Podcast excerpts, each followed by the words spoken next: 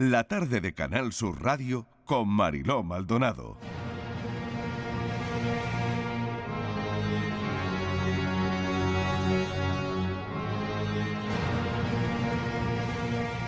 Para la historia, los esclavos son invisibles o al menos lo han sido durante mucho tiempo.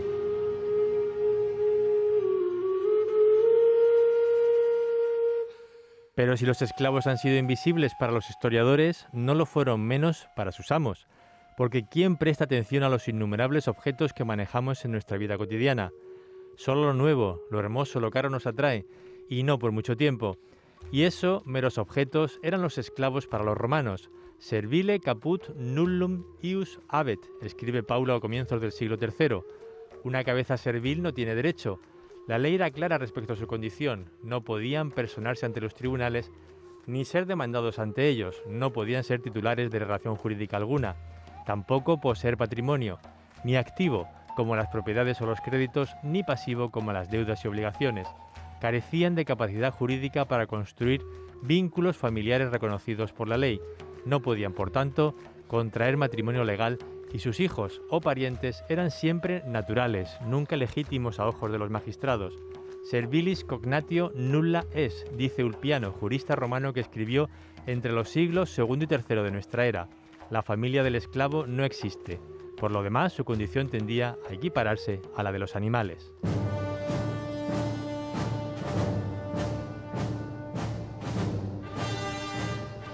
Historia de los perdedores del historiador Luis Íñigo Fernández. La verdad es que los protagonistas de la historia no siempre son seres exitosos, visionarios. La historia también está hecha de personas equivocadas a veces o víctima de las circunstancias que no pueden eludir, en definitiva, personas eh, con las que todos podemos identificarnos en algún momento ¿no? de nuestra vida. Muchos pueblos, etnias, clases sociales y colectivos humanos han resultado maltratados, calumniados y olvidados. Y lo han sido dos veces, por la historia misma y por quienes han asumido luego la responsabilidad de contarla. Les voy a presentar a Luis Íñigo Fernández y este libro, Historia de los Perdedores, Luis Íñigo Fernández, el profesor, es doctor en Historia Contemporánea, inspector de Educación, profesor del Centro de Estudios Magister, ha sido subdirector general de Inspección Educativa de la Comunidad de Madrid y ha impartido clases en las universidades de Nebrija y Camilo José Cela. Profesor, bienvenido, ¿qué tal? Gracias por estar con nosotros. Muchísimas gracias a vosotros por invitarme. Es un placer estar hoy, esta tarde, con, con vosotros. Bueno, vamos a hablar, ya que es el día más triste del año, según dice el marketing, el Blue Monday, ¿por qué no hablar hoy también de perdedores, no? ¿Quiénes son los perdedores de la historia, profesor? Pues los perdedores de la historia son la mayoría de las personas, realmente. Lo que sucede es que el espacio que les conceden luego, les han concedido tradicionalmente los historiadores, ha sido escaso en relación con su número y con su importancia. Y eso es así porque los ganadores, los vencedores, se han ocupado de que así sea. Y muchas veces han manipulado las fuentes o las han ocultado. Y lo que llega hasta nosotros es un relato interesado del que venció mm, con la intención de justificarse. Es decir, de eh, lanzar el mensaje de que ellos vencieron porque eran mejores, porque se lo merecían, porque la razón estaba de su parte. Y esto no siempre es así o no lo ha sido casi nunca en realidad. Por ejemplo, vamos a detenernos en el emperador Octavio, ¿no? Por, por, eh, por poner un ejemplo ahora mismo, ¿no? Que está en el libro. No sé si con él alude al gran colectivo de, de marginados de la historia que han sido las personas mayores, los ancianos, ¿no? Sí, sí, como bien has dicho, el libro tiene 20 capítulos y todos empiezan igual, con una pequeña historia novelada de tres o cuatro páginas que presenta un personaje que es representante de todo un grupo, de todo un colectivo. Y Augusto, el dueño del mundo, durante casi 40 años, más de 40 años, eh, el dueño del mundo, el emperador de Roma, el primer emperador de Roma, cuando se acercaba a la muerte, era tan frágil, tan desvalido, tan vulnerable como cualquier otro anciano. Aunque la enfrentó con humor, porque le preguntó a los que fueron a verle si había actuado bien en la farsa de la vida y en la farsa de la vida, y cuando le dijeron que sí, les pidió que aplaudieran. Lo cierto es que era un anciano y los ancianos han sido un colectivo muy maltratado a lo largo de la historia y lo que es más grave es que lo siguen siendo hoy en día. Hemos hablado mucho de ellos en la pandemia, eh, hemos tratado de protegerles quizá para lavar nuestra conciencia, pero lo cierto es, como digo en el libro, que los tratamos como herramientas desechadas. Es decir, hoy eh, el que no hace no es y las personas que se jubilan teóricamente ya no les dejamos que hagan nada y nos contamos la película nosotros de que están muy bien en las residencias, rodeados de gente de su edad, contándose sus cosas, cuando la verdad es que lo que les gustaría es lo mismo que a ti, que a mí, que a cualquiera, es salir, cantar, bailar, reírse, enamorarse, y pensamos que ya no tienen derecho. Por lo tanto, al final de la vida terminas siendo un perdedor. Sí, y eso es otro mensaje del libro todos somos perdedores, todos en algún momento vamos a serlo, si no lo hemos sido. Así que es de justicia y se lo debemos a los colectivos, los grupos que han sido perdedores en la historia, que escuchemos su voz, que conozcamos su relato y que de esa manera construyamos una visión equilibrada del pasado, que es la única que nos puede servir para entender mejor el presente, porque la historia es útil, es una herramienta útil para la mm. libertad, para la mm. democracia, no es pura curiosidad académica, ¿no? Como se dice en el libro. ¿no? Necesitamos la historia de otra manera, como la, necesitan pues, los mimados. ¿no? La necesitamos para ser capaces de leer el doble mensaje de los políticos, para que no nos engañen. Y, pero para eso hay que leer historia equilibrada, completa. Y para tenerla completa hay que escuchar a los perdedores también. Claro, profesor Fernández, es que creo que lo que se nos ha contado siempre o lo que ha contado la historia, y ya no sé si a su conveniencia, ya usted me lo, me lo matiza, es la historia de los ganadores. Sí, bueno, mi, mi apellido es Íñigo, ¿eh? para que quede claro, mi nombre es Luis. Eh, no, bueno, es la historia de los ganadores, por supuesto, es decir, porque eh, esto ya lo señaló Marx en su momento, el que gana no solamente quiere vencer, quiere convencer y el poder no se sostiene nunca, y cuanto más autoritario es, más cierta es la frase, solo por la fuerza, solo por el miedo. Necesita eh, convencer a una parte de la población de que se trata de un poder justo y benévolo. Y siempre ha sido así. La religión, por ejemplo, ha sido utilísima para, para eso. Y cuando no hay religión hay ideología, hay mensaje. De ahí que eh, el poder siempre quiera dominar el relato y más en esta época que se habla de la posverdad, en la que se dice que todo es eh, según se mire y que lo único que importa es el relato. Y realmente es así. Es decir, hoy el relato es la herramienta que justifica el poder y por eso es tan importante que leamos historia, que reflexionemos a través de la historia y que desarmemos intelectualmente a los siervos del poder. Claro, en el colegio, en el bachillerato, estudiamos siempre a los mismos. Bueno, eh, la verdad es que últimamente están muy empeñados en cambiar los currículos. Viene uno, lo pone el suyo, viene el otro, lo cambia. Eso es un poco penoso porque realmente... Pero bueno, al final estudiamos a los mismos, profesor. No hay, no hay mucho cambio, ¿no? Bueno, pero no, se, les enfoca igual. O sea, lo que importaría yo, bueno, yo he sido profesor. en eso tiene razón. tiene toda la razón, no se les enfoca muchos igual. Años. Es verdad. ¿Y qué hacía? Pues bueno, para mí los personajes no importaban tanto, importaban los mm. grupos. Mm. importaban las personas, importaban las relaciones de causa-efecto en la historia, ¿no? Porque la historia sirve para entender, no para aprender fechas de memoria ni personajes, ¿no? Es decir, sirve para entender el pasado y de esa forma entender el presente. Profesor Íñigo, ¿cuál ha sido o quiénes han sido los primeros perdedores de la historia? Pues unos que a mí me enternecen mucho, creo yo, que mm, los neandertales, ¿no? como aparece en el subtítulo del libro. ¿Por qué? Porque, como bien has dicho, perdieron dos veces, como todos los demás, pero lo cierto es que la historia que hemos contado de ellos ha sido terriblemente injusta hasta hace muy poco. primero los describíamos como mm, seres peores, monstruos. ¿no? Claro, como seres peores, ¿no? Exactamente. Menos adaptados evolutivamente, ¿no? Eh, frente a los sapiens, que, eran más inteligentes, más versátiles. Eso es lo que se nos ha contado, ¿no?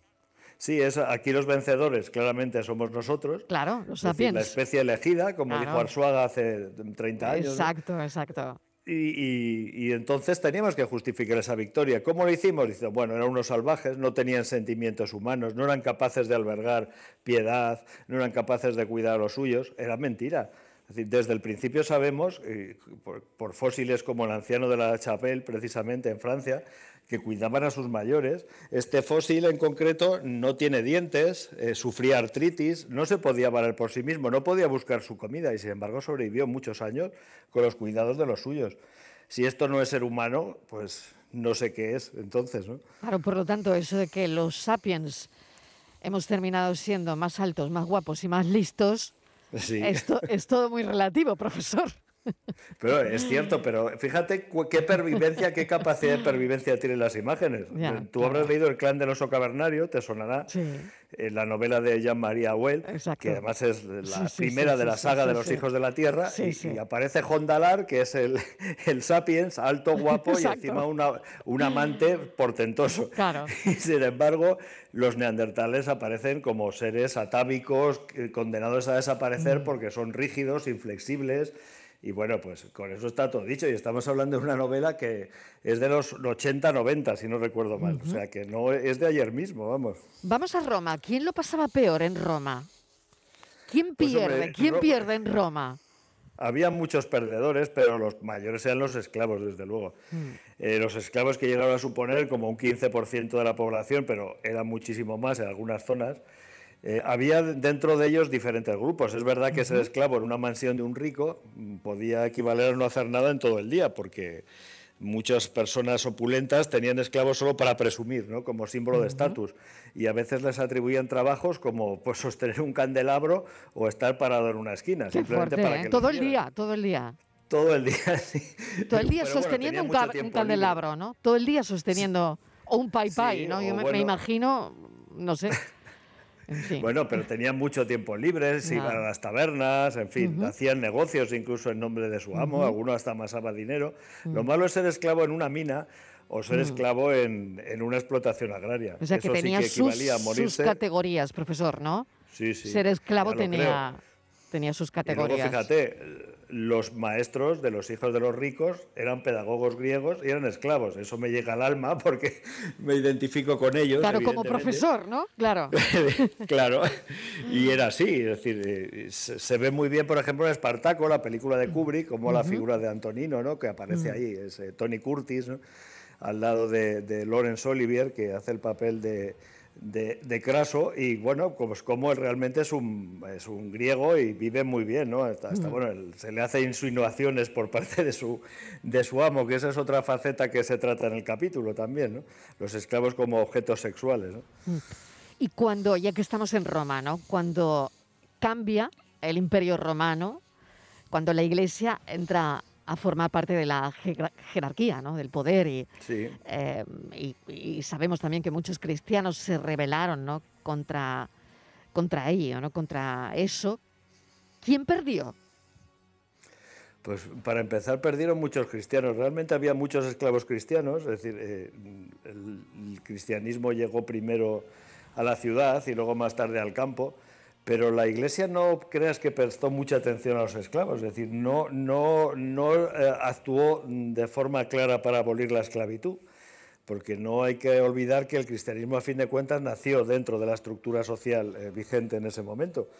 Y, curiosamente, pues eh, tardó muy poco, en cuanto lo proclamaron religión oficial del imperio, Teodosio, a finales del siglo IV, los obispos formaron parte de la clase dominante y las herejías empezaron a cambiar, es decir, es otro capítulo del que se habla en, el libro de los herejes cristianos, ¿no? y casi todas estas herejías tenían una base social, es decir, aparte de las disquisiciones teológicas, que la teología cristiana es complejísima y da para muchas interpretaciones, pues lo cierto es que la mayor parte de ellos, pues... Eh, eran grupos de personas humildes que estaban eh, indignadas por el contubernio entre los obispos y los poderosos. Y mm. recordaban que Cristo había sido un humilde carpintero de Galilea, no había sido un sacerdote del templo de Jerusalén. Mm. Habla en su libro de la estirpe de, Caín. Ah, me gustaría que le hablase a los oyentes de la estirpe de Caín y que tiene que ver con, los marginados de, la, de la sociedad medieval, una sociedad, por otro lado, muy, muy cerrada, ¿no?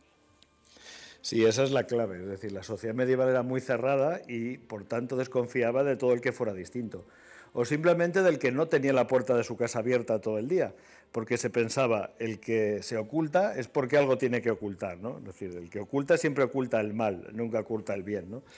Entonces cualquier persona que se apartaba de los rígidos cánones de la vida social, que no estaba con los demás, porque era una señora mayor que se buscaba la vida pues curando con hierbas tradicionales, pues las acusaban de bruja. Mm. Si era un extranjero, mm, pensaban, ¿qué hace ese que no está con los suyos? Que, ¿Cómo ha venido a parar aquí? Seguro que ha cometido algún crimen y está huyendo. Si era un loco, pensaban, bueno, este es muy extraño, ¿no? Entonces, eh, algo mal habrá hecho para estar así. Dios le ha castigado. Mm.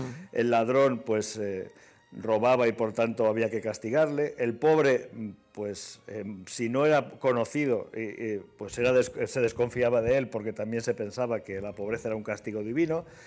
Total, que el que se apartaba en lo más mínimo, pues era rechazado, marginado y lo peor, en los momentos de crisis, de una gran peste o de una hambruna, pues era el chivo expiatorio. Es decir, eh, se les culpaba, se les perseguía y se ejercía la violencia contra ellos. Hay otro capítulo que se dedica especialmente a las brujas, que no es eh, medieval, porque la caza de brujas es sobre todo de la Europa moderna, entre los siglos XV y XVII, y realmente eso es un ejemplo de cómo funcionaba la mentalidad de la época, ¿no? es decir, cómo la bruja se acabó convirtiendo en el chivo expiatorio por antonomasia, junto a los judíos. Porque la historia necesita chivos expiatorios. Sí, porque el poder... ¿Quién necesita los chivos expiatorios? El poder. Los, poderosos, claro, porque mm. eh, en los momentos de crisis la, la, pobreza, la desigualdad se hace más insoportable para las clases populares y esos estallidos de violencia que pueden producirse, existe el riesgo de que se dirijan contra ellos. Entonces, si se pueden desviar contra esos grupos de los que los pobres desconfían, lo que los humildes, la mayor parte de la gente desconfía, pues el poder se protege de esa manera. De hecho, coincide casi siempre pues, que las mayores matanzas de judíos son, pues, por supuesto, en épocas de crisis, ¿no? cuando la sociedad eh, busca pues, eh, dónde descargar esa energía, esa violencia, esa rabia que le provoca la impotencia de enfrentarse a esas situaciones. Ocurre, por supuesto, la Gran Peste Negra a mitad del siglo XIV y muchas otras veces ¿no? a lo largo de la historia. Profesor, ¿cómo se contará esta pandemia? ¿no?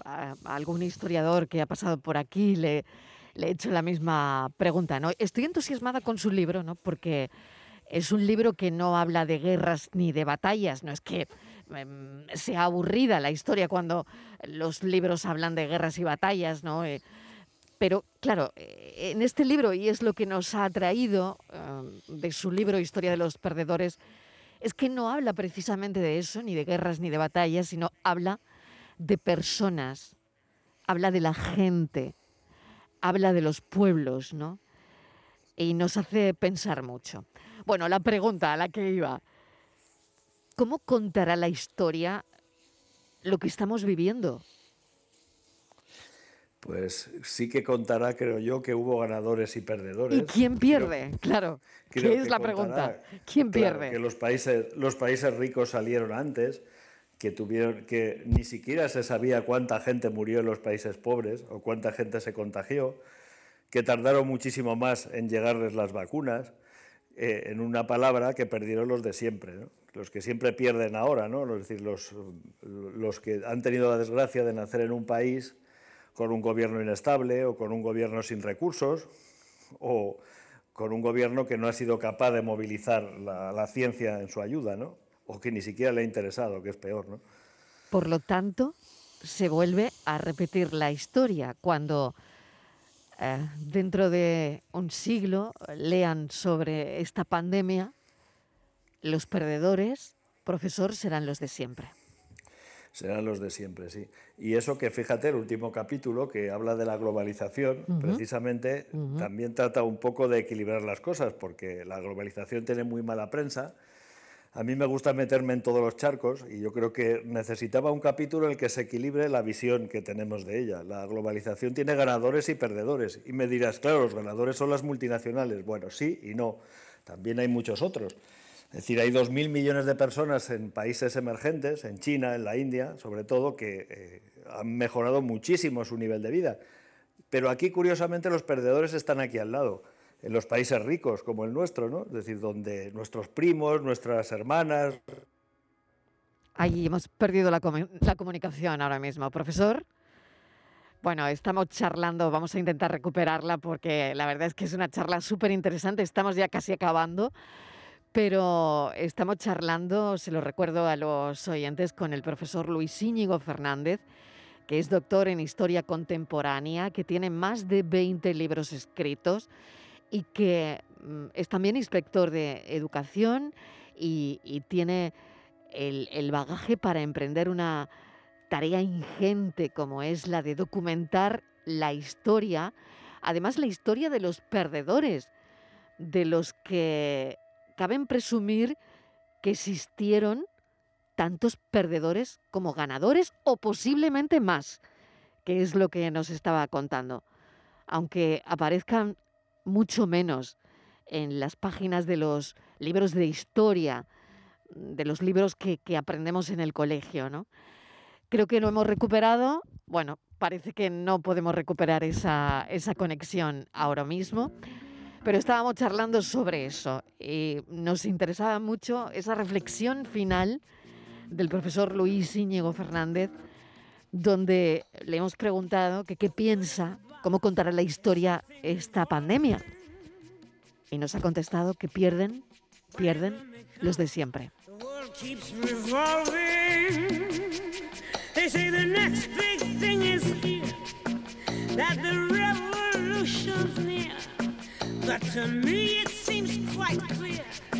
That it's all just a little bit of history repeating.